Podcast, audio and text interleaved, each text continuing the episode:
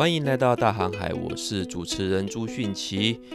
今天来聊一个奇怪的议题啊，不知道你有没有想过？那这一集的观点呢，是来自我发表在《工商时报》的文章，发表在《名家评论》这个专栏，连接我也放上去了。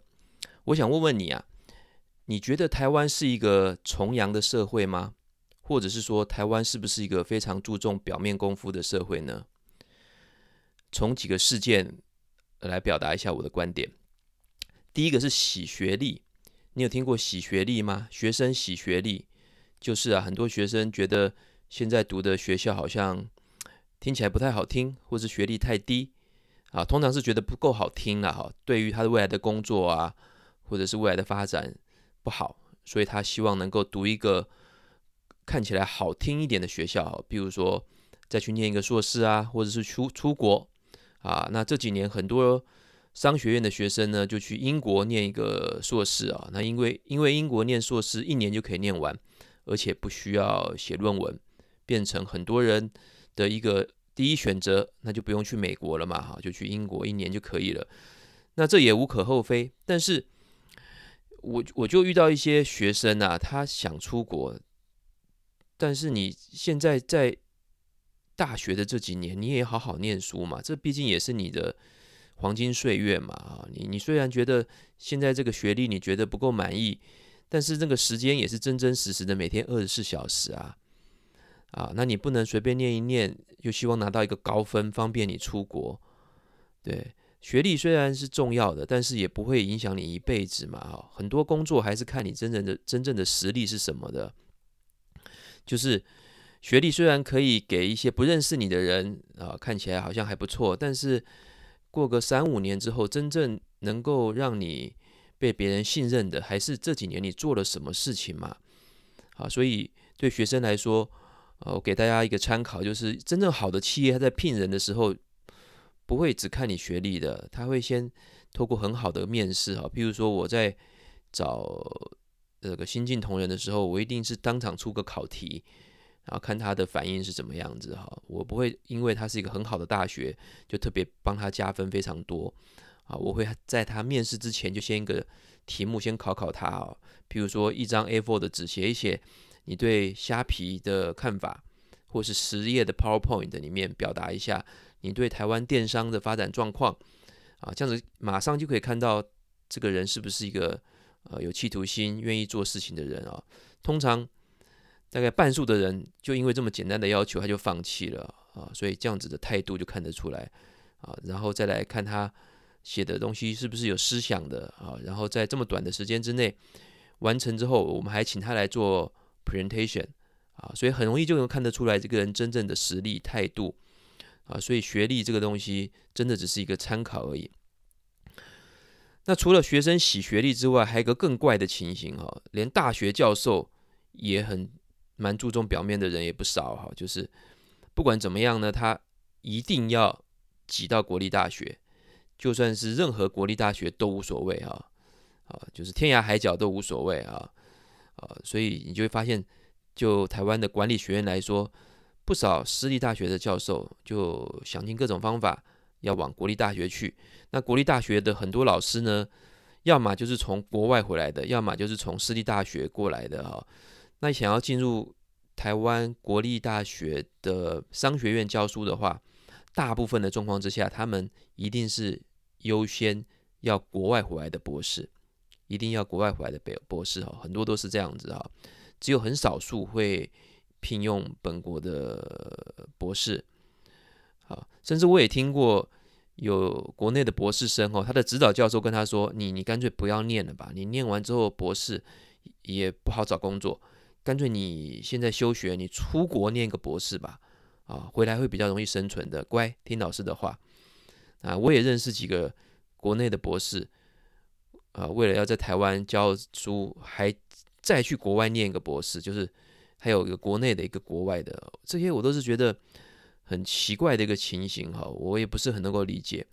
为什么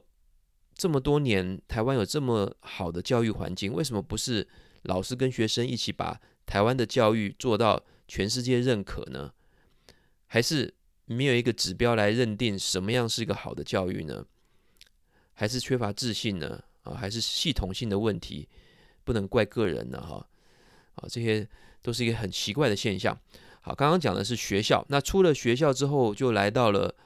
这个社会嘛。那我跟很多品牌啊，跟很多产业界有蛮长、蛮蛮多的联系啊。我过去也是做产品经理，做 marketing 出身。我会发现一件事情，就是很多台湾的品牌啊，其实是故意隐瞒它是台湾品牌的身份。譬如说啊，喜欢在外包装上面把它的产品写了一大堆外文啊，日文啊、英文啦，啊，然后 Made in Taiwan 写得很小，在在在后面。另外呢，就是产品的品牌名称啊，他不会直接写中文的名称，而是喜欢用英文字翻译成中文的方式。听起来这个名牌，听起来这个名字啊，好像很洋气啊，就品质就比较好，这样子会卖得比较好。举例来说哈，比如说警察，警察就是警警察嘛，啊，对不对？那它的英文就是 police。啊，那如果翻成玻璃士，你会觉得玻璃士听起来文雅一点、高档一点嘛？啊，那品牌也是这样子做的哈。譬如说，我们现在用的这个听听节目的工具叫做 Podcast。啊，中文叫播客，对不对？哈，那有一些公司就会把它取成帕帕德凯斯 Podcast，变成帕德凯斯。你在哪家公司工作？我在帕德凯斯国际有限公司。哇，这是德国还是还是荷兰的一家公司嘛？啊啊，就是用这样子的方式来隐藏，特别是保养品啊、服饰啊，喜特别喜欢用啊。那更不要说很多 motel 啊。婚纱啊，幼稚园啊，动不动就什么哈佛啊、剑桥啊、巴黎呀、啊、呃、罗马啊，然后维也纳啊，这些还有很多建案都是直接想用外国的名称。哦，就人生很重要的结婚啊，啊，去 motel 啊，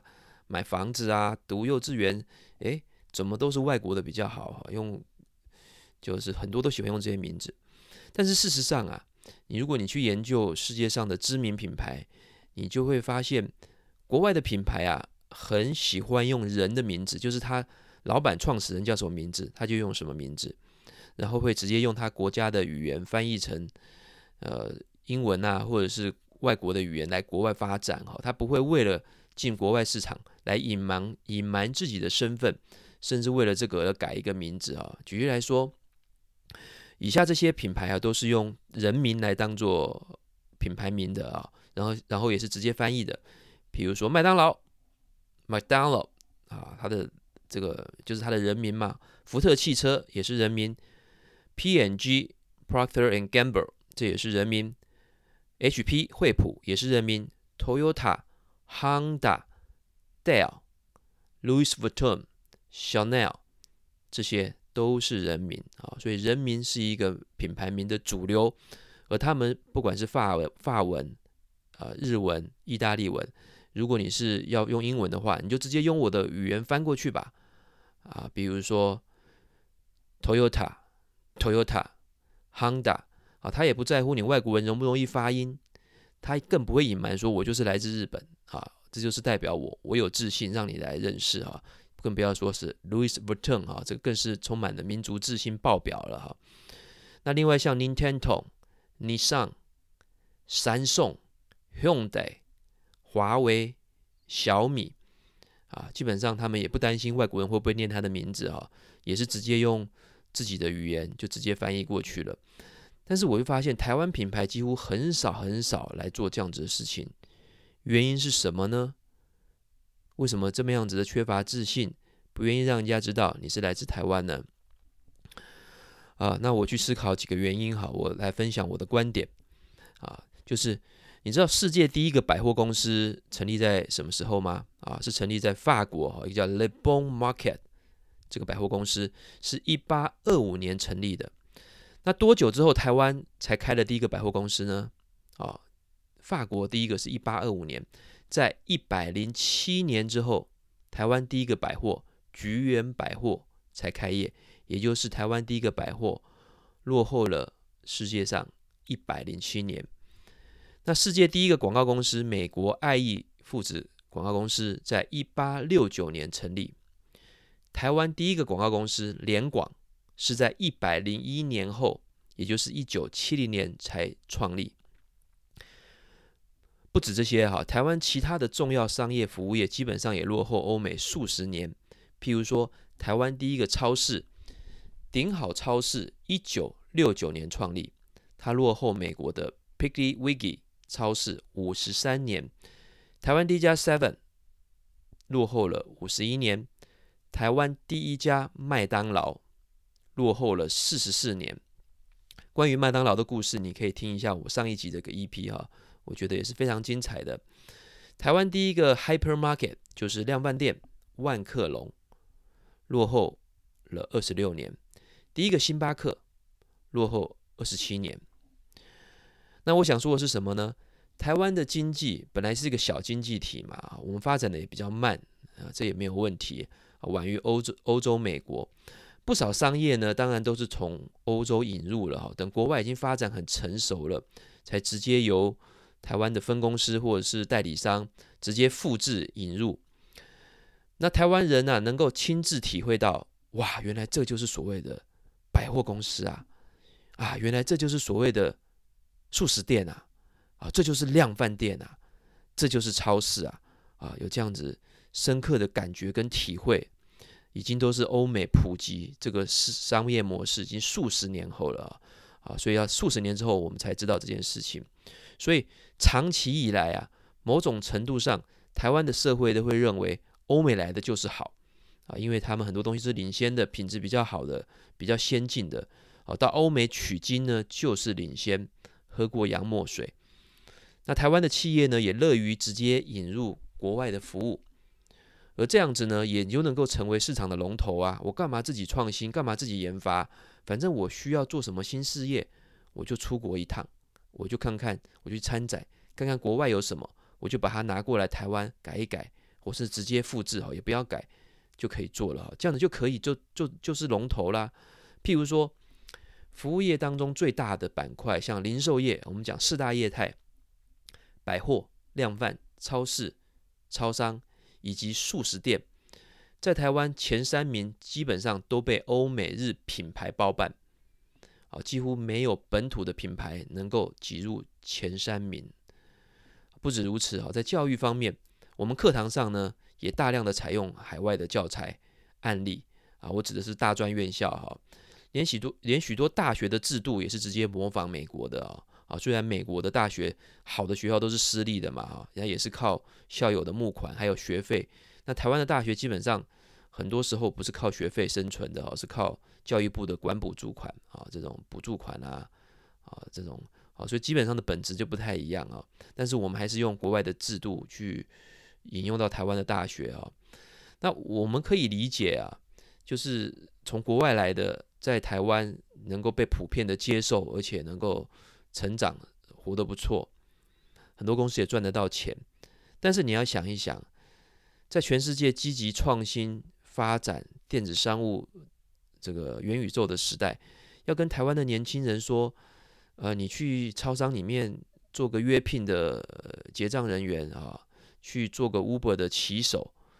啊，这些国外复制来台湾的，你就安心的做好，现在有工作做就不错了。你要感谢这个社会做这些。看起来琐碎，不需要很大创新，而且是国外引入复制的工作，这样子真的是好的吗？甚至在很多大学、国立大学的学生去实习，也是在这样子的企业做一些比较基层、非常基层的事情。当然要努力认真工作是没有错，但是我们很多媒体啊，甚至大学把这些微小的复制当做一个高目标、高标准。格局是不是不足的呢？啊，我担心这件事情。我举例来说，便利商店卖烤地瓜好，还是卖烤这个热狗好？啊，送公仔好啊，还是送这个维尼小熊，还是送 Hello Kitty 好？这样子的一个思考的议题，还是我们一起来让学生思考，怎么样发展一个能够击败 Lie 的的商创创新服务？而赖的这个创新服务又会怎么影响整个社会，影响整个台湾？对于呃社会学或是对人际关系、对于企业的发展、对行销、对广告有什么样的影响？做这方面的创新，我们一起来努力。老师带的学生，整个学校、产官学界一起来研究这种新形态的商业，还是去研究烤地瓜要烤哪一个品种的地瓜会比较好？啊，前面就似乎就有点太小了，后面这种才是我所谓的大的行销创新跟格局。在数位化革命的今天呢、世界的状况已经有很大翻天覆地的改变了，很多思维要做改变啊。譬如说，二零二一年凯度 Brand Z 世界十大价值品牌啊。除了第九名的麦当劳可以说不是网络公司之外，其他的像 Amazon、亚马逊、苹果、Google、微软、腾讯、阿里巴巴、Facebook、Visa、Mastercard，基本上呢都是直接数位化，跟网络有直接相关的。就算是麦当劳，也是透过网络点餐、外送，还有进行社群行销，非常的依赖网络。所以说，数位化跟网络对全人类的重要性啊。已经不需要再多说了，但是我们来回来看看台湾的电子商务发展跟数位化发展。如果你听了我前几期的 EP 之后，你就知道，其实台湾电商的龙头啊，应该是虾皮啊，或者是淘宝，而且领先本土的好几倍啊啊，所以台湾的电商发展对于产业界的人士来说，大家都很清楚，是相当落后的啊，是相当落后的。啊，那我们看一九九五年，世界第一的亚马逊创立。一九九五年，微软的 MSN 也是在一九九五年创立。而台湾呢，并不多黄，并不遑多让，在一九九五年，台湾就创立了博客来，还有番薯藤。您还记得博客来跟番薯藤吗？啊，如果您的年纪跟我差不多是四十岁以上的话，你应该还记得番薯藤是当时最。知名的搜寻引擎啊，那博客来是陪伴陪伴我们很久的一个企业，网络公司哦，啊，创办人张天立也是当时的一个啊，对年轻人非常有启发的一个电商大佬。那在一九九八年，Google 成立，同年呢，台湾也有一家公司叫资讯人 （CICQ），以及网络搜寻引擎 OpenFun 创立啊，像资讯人就是贺元成立的嘛。啊，当时我也在台大念研究所哈，就是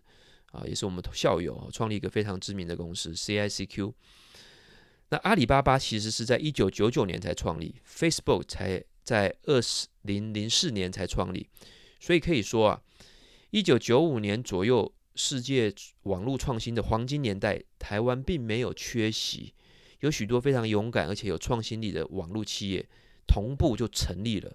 啊，我丝毫不落后国家，呃，丝毫不落落后整个世界，因为啊，当时台湾已经足够富裕了，有大量的人才能够获得最新的资讯，啊，透过网络，啊，透过这些高科技的媒体，丝毫不落后世界的脚步。这种状况啊，跟我刚刚前面讲的百货公司落后一百年，广告公司也落后一百年，啊，麦当劳，呃，这个 Starbucks。都落后几十年的状况已经是完全不同了，但是呢，整个社会还有不少人的心态还是停留在我们落后一百年，很多事情我们不需要主动承担风险，不需要主动去创新。网络啊，让资讯科技让资讯的快速的流通啊，可以说把世界各国拉回了更接近的竞争起跑线。网络的定义就是任何人上了网，他基本上就可以取得第一手的资讯，可以向全世界的呃人传递讯息，可以卖商品，可以做 YouTube，可以呈现你自己的才华。所以不转各各个企业，每一个个人都是更公平的，每一个国家也是更公平的。所以说呢，在这二十年间，大陆的电子商务就发展得非常迅猛。譬如说像阿里巴巴、腾讯。呃，它的世界占有率也非常高，哈，大陆电商在全世界的占有率高达五十五 percent。现在呢，也开始积极的向海外发展，也深刻的影响台湾了，哈。譬如说虾皮，哈，过去就有腾讯的投资嘛，啊，像抖音对台湾的影响也是非常的大。其他各国呢，也孕育了不少积极创新的，啊，具有创新力的跨国电商，譬如说韩国的 Line，日本的 Rakuten 啊，乐天。新加坡的虾皮，还有 Grab，印尼的 GoJack 集团啊，还有 Tokopedia 哈，呃两个合并了哈，叫 GoTo 集团。但是很可惜的是啊，原本领先的台湾电商，在今天呢没有应该有的好成绩。啊，麦肯锡就透过个报告来研究台湾的这个经济发展状况啊，他就说，在这个报告，台湾刻不容缓的数位化课题这个报告当中，就详细说明了台湾这么多年来经济停滞、数位化发展不足啊，是它造成停滞的主要原因啊。啊，有兴趣的你可以再去查这个报告哈，你只要打麦肯锡。台湾刻不容缓的数位化课题，就可以查到这个报告。好，那我有感而发哈，因为我的工作过去十年是专门研究台湾企业、辅导台湾企业的，在大陆啊、东南亚啊，拜访了非常多台湾的企业，我就观察，呃，台湾的很多企业跟国外对比之后，发现台湾在创新还有数位化转型最大的障碍，其实是一种被动的心态啊。在数位化时代，我们应该思考。市场的需求变化，并并根据自己的优劣势，持续的用网络科技，主动的、主动的创新、学习跟不断的突破，而不是盲目的承袭过去的做法，啊，背着过去很沉重的成功的包袱，被动等待国外移植技术跟给予订单，被动等待国外移植技术跟给给予订单啊，不要过度的盲目的崇拜欧美。而忽略了自我，很多我们今天所谓的本土化，好像并没有反映出我们真正的自信，还有跟国外说，我们代表的是我们自己，我们知道什么是我们要的，我们该跟国外学习什么，而不是盲目的把国外的所有东西都照单全收，认为只要国外来的就是好的哈。所以这样子缺乏自信、主动跟创新性的心态，啊，就我来。的感觉哈，就产官学各界组织跟个人都是相当普遍的。现在网络时代的管理知识跟商业模式都非常的稳定啊啊，讲错了哈，网络时代之前的网络时代之前的管理知识跟商业模式都非常稳定，但是今天在网络时代的世界局势其实是变得很快的啊，很多新的知识、新的观念根本连教科书还没有写进去，就已经变化数次了啊。很多过去成功的企业，三五年就不见了。所以说，数位创新的速度改不，如果跟不上改变的速度啊，就是走向退步。你不够创新，不够改变快，就是走向退步。台湾明明啊有很好的人力，有强大的研发能力、制造能力，大学培养了这么多优秀的人才，还有这些教授，我们应该能够主动创新，有良好的心态。才能够把我们的经济再推升到另外一个境界啊！所以我想说一下我的结论，也是一个有感而发。我称啊，我我呃，恕我用的词语比较强烈一点哈，就是用现在很流行的“类”啊，“类”什么“类”什么“类火车”哈，我觉得是种类殖民心态，好像我们自己还是殖民地啊啊，就是要听日本人、美国人、欧洲人告诉我们该做什么，我们才去做什么啊。类殖民心态其实就是做行销的最大障碍，因为做行销、做品牌最重要的就是自信。你有自信，你才会有独立思考的能力，你才知道你自己是谁，而且你想让别人知道你是谁，你有想法、有主见。如果你根本没有想法、没有自信，根本不想让别人你知道是谁，知道你是谁，需要外部肯定才能存在的话。这是永远、永远也不可能把行销还有品牌做好的。以上分享，下次再见。